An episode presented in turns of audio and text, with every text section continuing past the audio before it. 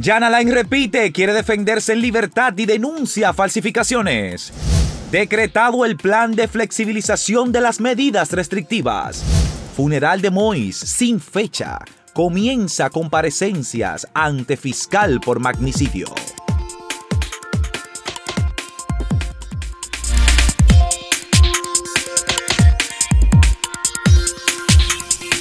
Será a las 10 de la mañana de hoy la continuación de las medidas de coerción sobre el caso Medusa, en la que está eh, principalmente involucrado el anterior Procurador General de la República, Jean Alain Rodríguez.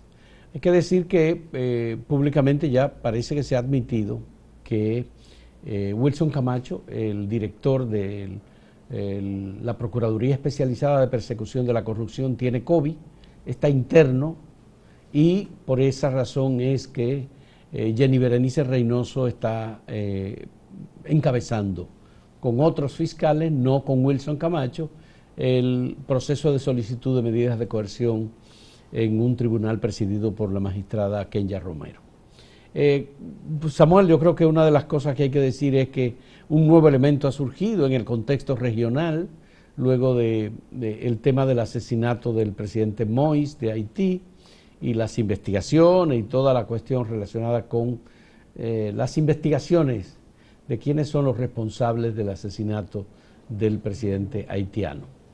Eh, son las protestas surgidas en San Antonio de los Baños, eh, una de las principales ciudades en las que hubo en el día de ayer manifestaciones de protestas y saqueos de tiendas eh, gubernamentales, porque todo es propiedad del Estado en Cuba, y eh, expresiones públicas de rechazo a lo que los cubanos llaman la dictadura eh, del, del, Partido Comunista de Cuba.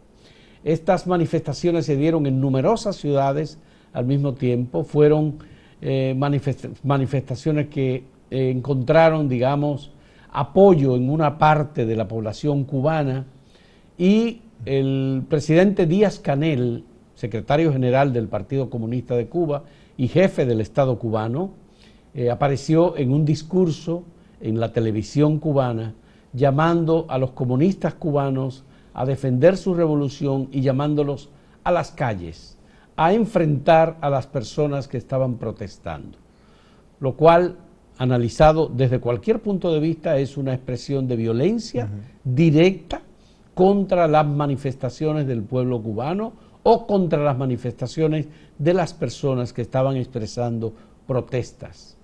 Si la revolución cubana tiene 60 años y ha podido eh, entregar a la sociedad cubana y al mundo algún dato relacionado con mejoría en las condiciones de vida de los cubanos, en la salud, en los deportes, obviamente que si hay protestas por razones de hambrunas o situaciones de precariedad o falta de libertad, porque una de las medidas inmediatas que tomó el gobierno, además de enviar policías y agentes de seguridad y partidarios del régimen a las calles, a la violencia, eh, una de las medidas que tomó el gobierno cubano fue limitar o eliminar cualquier expresión de comunicación por vía de Internet. Sí, inmediatamente. Eh, lo que se hizo fue limitar el acceso o suspender el acceso a la data móvil eh, para que no pudiera, en primer lugar, divulgarse la información de estas protestas y, pues, en segundo, un segundo aspecto, sería la convocatoria. Internet es una manera muy sencilla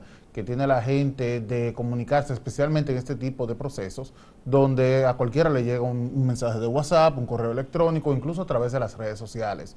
Y pues de esta manera se limita eh, la información que pueda salir incluso de Cuba y que pueda presentarse como en este video que estamos viendo, eh, que la gente fuera del, del, país tenga una idea de qué está ocurriendo en el hermano país cubano. Eh, desde luego, mira, el llamado que hizo el presidente Díaz Canel a mí me chocó muchísimo, porque me hizo pensar en el llamado que hizo Trump. Eh, en el frente al Capitolio, en ese discurso que fue más que incendiario y que terminó con la toma o el intento de, tomar el Capitolio el y que 6 de enero. muertos el 6 de enero. ¿Y qué hizo él? Él llamó a los eh, seguidores, a los trompistas, a defender el gobierno que él encabezaba en ese momento, que iba a hacer la transición y a defender la reelección que él había perdido. ¿Y qué terminó? Bueno, terminó con decenas de arrestados, una investigación en curso y muertos. Así que se trata de un llamado que en este caso hace el presidente cubano que pudo haber resultado en una tragedia para el pueblo cubano. Hay una experiencia que tiene el gobierno cubano en la represión y en la persecución de los disidentes o de la disidencia. Obviamente en este caso esa experiencia se pone en marcha y lo que ha hecho el gobierno cubano es utilizar todos los mecanismos represivos, todos los mecanismos de identificación y de sanción contra las personas o sus familiares, porque también el gobierno cubano ha denunciado que ha habido una conspiración desde el gobierno de los Estados Unidos y de los cubanos eh, radicados en la ciudad de Miami. Pero eso es constante, eso, ese discurso no ha cambiado en, años, en eh, más de 30 años. Yo tengo 36, el mismo discurso que el, El, mismo discurso, porque dicen, bueno, el bloqueo económico, el bloqueo. Que no es eh, mentira, el bloqueo, está, es, verdad. Por supuesto. Pero eso no es la única causa. Y es una irracionalidad que se mantenga el bloqueo. Claro. Pero eso no es la causa del fracaso de la revolución cubana. Esa no es la causa de eh, que las personas en Cuba no tengan acceso a bienes de consumo, alimentación, no tengan acceso a otros elementos que son eh, los que de algún modo satisfacen. Las nuevas tecnologías, por ejemplo, el Internet, por ejemplo, eh, es muy precario. en una ocasión estuve en La Habana y recuerdo que me sorprendió la cantidad, cientos de jóvenes alrededor del edificio de Radio Habana, en donde había posibilidad de acceso a Internet. Y entonces los jóvenes a las 12 de la medianoche pues iban buscando cómo conectar sus teléfonos celulares con el Internet, porque no tenían otro, otro modo. Pero el gobierno cubano ha rechazado el apoyo de firmas eh, muy grandes de nuevas tecnologías, como Facebook, por ejemplo, que hizo una oferta para expandir el Internet y ellos la rechazaron. Bueno, lo que estamos viendo es, hay que ver si los rostros de estas personas, que son muchos, son personas que pueden representar al imperialismo norteamericano, los que están en las protestas. Si estos ciudadanos pueden ser contratados o buscados o son sacados por el gobierno de Estados Unidos para decir, óigame, no estamos en condiciones de seguir con un régimen que tiene 60 años y que no cambia nada. Porque si hay alguien conservador realmente, políticamente en América Latina, es el régimen cubano.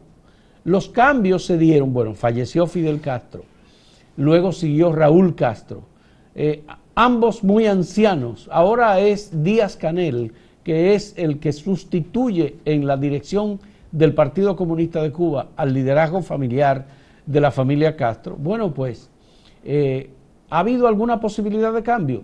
Sí, recientemente hubo un congreso del Partido Comunista que decidió que las personas podían establecer pequeños negocios o paladares, como ellos le llaman, y que iban a hacer un proceso de cambio en el tema de el CUC o el Q, que es un, eh, una moneda cubana que está más mejor valorado por el gobierno cubano que el dólar. Y tú vas a Cuba y te, la convertibilidad es, te dan 85 centavos de CUC por un dólar, pero tú tienes que cambiarlo. es, decir, es decir, hay una serie de factores que son irracionalidades, que definitivamente eh, representan, aparte del bloqueo, por supuesto, el fracaso del gobierno cubano en eh, facilitar o permitir que haya, porque el otro tema es la libertad. ¿Se pueden expresar las personas en Cuba? Bueno, las madres de blanco, ustedes las recuerdan, que se expresaron por los presos políticos que había en Cuba, fueron perseguidas, fueron agredidas, hubo muchas manifestaciones del Estado cubano en contra de las mujeres que reclamaban la libertad de sus maridos. Ha habido huelgas de hambre, ha habido personas que han tenido expresiones muy claras de protestas que no son respetadas eh, como son respetadas las protestas en otros lugares del mundo. Sí, mira, tenemos que ir a la pausa, pero hay que recordar que también estas protestas en Cuba, además del bloqueo y la, y la falta de acceso a alimentos, está el tema de la pandemia, que se ha visto desbordado el pueblo cubano para enfrentar la pandemia de COVID-19 y se han reportado números récord en el país. Vamos a ver la pregunta que tiene acento el día de hoy. ¿Apoya el retorno a las aulas en septiembre de manera presencial, como está proponiendo y ya se decidió en el Ministerio de Educación? ¿Sí o no? Esas son las dos opciones que tenemos eh, para ustedes. En un momento retornamos.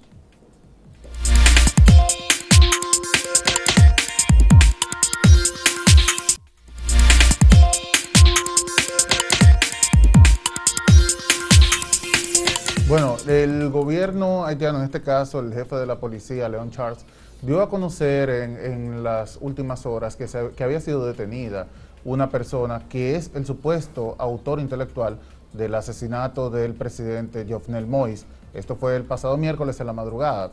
Eh, se trata de Cristian Emanuel Sanón, que es un médico residente en Estados Unidos. Y según Charles, esta persona habría sido quien contrató a los asesinos del presidente Moïse. Desde luego se trata de una investigación que sigue su curso. Eh, todo esto eh, debe ser tomado con pinzas, debe ser analizado y hasta que no haya evidencias concretas de eh, la autoría, en este caso intelectual, del magnicidio de Mois, pues debe ser, eh, debe ir con calma, no debe tomarse eh, ningún tipo de, pues de represalias, en este caso en contra de este médico, y mucho menos en contra de quienes son señalados como los autores materiales del crimen, que se, según se ha informado, la mayoría son colombianos, aunque eh, la información que ha ido surgiendo indica que no necesariamente tuvieron una participación directa en el asesinato, sino que pudieron haber sido contratados por el gobierno haitiano precisamente para garantizar la seguridad del presidente Moïse. Eh, mira, Samuel, el magnicidio de Moïse tiene factura interna en Haití no hay ningún sector internacional que pudiera estar interesado en que algo así se produjera.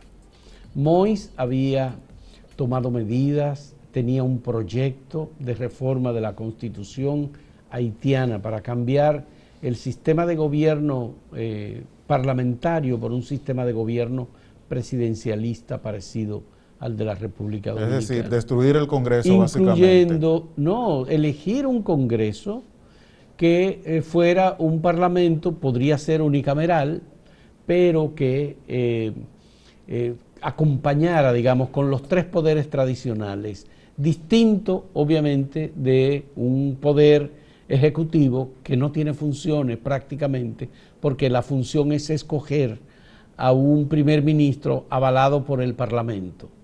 Entonces, en Haití hubo cinco primeros ministros en el gobierno de Moïse y no hubo posibilidad de avanzar. Se terminó eh, el periodo de elecciones para el Congreso y apenas quedaron 10 diputados que son los que están activos hoy, de 30 que no tienen posibilidad de tomar ninguna decisión. Es decir, no existe parlamento. No existe Suprema Corte de Justicia porque varios jueces de la Suprema Corte de Justicia fueron destituidos y el presidente del Tribunal Principal de Justicia de Haití falleció por COVID. Eh, el primer ministro que el presidente eh, eh, estaba sustituyendo, porque estaba de manera provisional, en definitiva es, es, una persona que no pudo. El mismo día que iba a juramentar al nuevo primer ministro, fue asesinado. Es decir, tampoco hay primer ministro en Haití. Ahora hay dos presidentes que se proclaman como jefe de Estado. Hay dos primeros ministros que se proclaman como eh, para ese cargo. Y no hay parlamento. Los partidos políticos están fraccionados, incluyendo los de la oposición. Los de la misma oposición están eh, divididos entre ellos. De manera que la situación es eh, que el jefe de la policía está bajo sospecha eh, León Charles es un, un personaje sobre el que existen muchas dudas, pero es la persona aparentemente que habría engañado a los colombianos porque fue quien los envió supuestamente, cuando ya el presidente estaba muerto, los envió a revisar la casa del presidente y son ellos los colombianos los que encuentran al presidente asesinado y los que encuentran a la primera dama herida y los que protegen a la hija del presidente. De manera que esta situación en Haití es muy dudosa. La gran responsabilidad la tiene el Consejo de Seguridad de Naciones Unidas a través del BINUD y que había decidido retirar a MINUSTAT, que era el Comando Internacional de Naciones Unidas, cascos azules, que protegían al gobierno haitiano, controlaban las bandas criminales y mantenían el gobierno con cierta estabilidad. Que de hecho hay llamado a protestas ahora en Haití, justamente encabezado por una por el principal líder de las bandas criminales. Bueno, este Chericé, que es como le dicen, el un ex policía. Barbecue, se conoce como barbecue. Sí, barbecue. Barbecue. Bueno, pues este es un ex agente policial que hizo algo que es reunir a nueve de las bandas más violentas y ponerse él como jefe de todas esas bandas eh, que ahora están diciendo que van a vengar el asesinato del presidente. Y le atribuye a las familias ricas de Haití el asesinato del presidente. Eso significa combinación, familias ricas, jefe de la policía, eh, primer ministro interino, ahí hay de todo. ¿Qué corresponde hacer ahora, Samuel? Bueno, parece que Naciones Unidas tiene que intervenir, aunque Naciones Unidas no quiere, porque tiene temor. O porque hay fuerzas haitianas que dicen que no quieren a Naciones Unidas, porque Naciones Unidas fue responsable de la epidemia de cólera que se desató porque un soldado eh, de algún país de África eh, trajo el cólera a Haití. Eso definitivamente no tiene ninguna relevancia y lo que hay que buscar es que una fuerza independiente ayude a los haitianos a ponerse de acuerdo. Y la única que lo puede hacer es Naciones Unidas. Sí. Eh, de hecho, el presidente Luis Abinader estaba justamente reclamando que eh, fuera más firme no solamente la intervención de estos organismos internacionales, sino también los países, que pudieran mm. eh, ayudar a Haití a encaminarse hacia la democracia y tener una transición más tranquila. Lo decía este fin de semana. Eh, sin embargo, la situación es caótica en Haití, no tenemos una certeza de quién realmente puede ser, aunque eh, el actual eh, primer ministro se, ha sido reconocido por Naciones Unidas precisamente como el presidente interino de Haití, no es menos cierto que las pugnas internas van a ser muy difícil que se pueda trabajar en este país. Eh, Naciones Unidas tiene una altísima responsabilidad y debe asumirla, le corresponde eh, reconducir a Haití. Eh, Samuel, el tema de, Operación Medusa, vamos a transmitir las incidencias. Hay una comunicación en la mañana de hoy de Jean Alain Rodríguez diciendo que él solicita al tribunal que la audiencia sea transmitida, respetando, según él, el derecho que tienen otros imputados a pedir que no sea transmitida. Él dice que respete ese derecho y que si quieren pueden hacer la transmisión separando la audiencia tanto de él como de los demás. Él dice que puede ser él solo. Eso no va a ocurrir porque es una audiencia que eh, obviamente debe respetar el derecho de cada uno de los imputados. Y en este caso, si es uno de los imputados, la mayor parte de los imputados son personas que responden y están siendo defendido con el apoyo de Jean Alain Rodríguez. Exacto. Es decir, ahí, señores, definitivamente es Jean Alain el que tiene que tomar la decisión y aunque aparentemente ahora está diciendo que él quiere que haya una audiencia con publicidad, en el fondo parece ser que Jean Alain Rodríguez no está interesado en eso. Eh, esto digamos que puede ser una estrategia publicitaria, pero él dice que él reclama que eh, la audiencia de medidas de coerción sea transmitida para él poder hablar. Jenny Berenice decía que esto se trataba nada más de un chantaje. Vamos a ver la pregunta que tenemos el día de hoy. Tiene que ver con el COVID y el regreso a las aulas. ¿Apoya el retorno a las aulas en septiembre de manera presencial, como ya anunció el gobierno? ¿Sí o no? Volvemos en breve.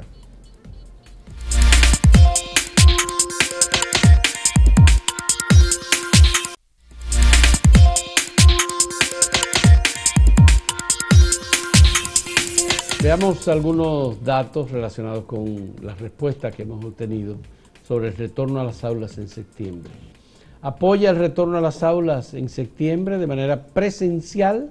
Sí, el 78.97%. Y no lo apoya el 21.03%. Esto es en el portal. El portal. Aquí en el Twitter, eh, a, la misma, pregunta, el 80.5% está de acuerdo con el retorno presencial a las aulas y un 19.5% dice que no está de acuerdo con esto. Hay temor todavía, aunque la mayoría lo apoya. En YouTube es eh, sí el 81% y no el 19%. Bueno, hay que ver estos resultados vinculados con el proceso de desescalada ahora en el mes de julio, ya anunciado por el gobierno y que, eh, digamos, vamos camino a una liberación casi completa de las medidas de restricción. Aquí una respuesta de Daniel Ramírez. Los padres no aguantan esos muchachos en las casas y salen muy caros. Esa es la respuesta que da Daniel. Bueno, dice Darío Betances, depende de cómo esté el nivel de contagio del virus, aunque no los estudiantes sino muchos merecen que los manden a los grupos a que se contagien. una mm. respuesta. Un poco fuera de, señores. Eh, es un tema complicado, todo el mundo está observando lo que está pasando a nivel mundial, algunos países han tenido que tomar medidas eh, de vuelta atrás, porque el COVID va moviéndose y va mutando. La versión eh, delta del virus es una versión más mortífera y más rápida eh, en expansión. Eh, muchas gracias por la compañía. vámonos con Máximo Laureano que está en Santiago y que tiene noticias importantes para nosotros. Adelante Máximo. Luego que el alcalde de Santiago, Abel Martínez, se pronunciara y propusiera que se evalúe la situación de la provincia de Santiago a fin de que se deje fuera del toque de queda porque esto ayudaría a la recuperación de empleos, se dio una manifestación masiva en el área del monumento a los héroes de la restauración. Allí, empleados de restaurantes y negocios del entretenimiento también se manifestaron pidiendo al gobierno el cese del toque de queda. Ahora bien, las autoridades del Ministerio de Salud Pública lo que tienen para la gente que pide el cese del toque de queda es una meta de que se llegue a un 70% de la población en edad de ser vacunadas y que tendrían que completar dos dosis. Por eso se han intensificado los operativos y ahora, además de los 38 puestos fijos de vacunación que tienen las autoridades sanitarias en Santiago, también se están llevando operativos a las zonas más distantes del centro urbano de Santiago. Es el caso del distrito municipal de Pedro García, donde se llevó a cabo un operativo este sábado e inicio de semana y la gente acudió de manera masiva. Bueno, nos encontramos aquí en el hospital de Pedro García en esta jornada de vacunación donde se puede ver que la población ha acudido masivamente. Nosotros estamos aquí contribuyendo a la organización para que todo transcurra en orden. Cambiamos de tema, el Ministerio de Educación, representado en Santiago por la profesora Marieta Díaz, realizó un acto en el cual reconocieron a profesores y profesoras y personas que se dedican a la educación, aunque no están en el ministerio, por su labor, sobre todo a profesores y profesoras que en esta pandemia han tenido que hacer un esfuerzo doble. La Pontificia Universidad Católica Madre y Maestra llevó a cabo su centésima cuarta graduación de manera virtual. Es la última graduación en la que participa como rector Alfredo Cruz, ya que próximamente tendría que tomar posesión como obispo de la diócesis de San Francisco de Macorís distante pero pendiente, actualidad y objetividad desde Santiago. Siga con la programación de Acento TV.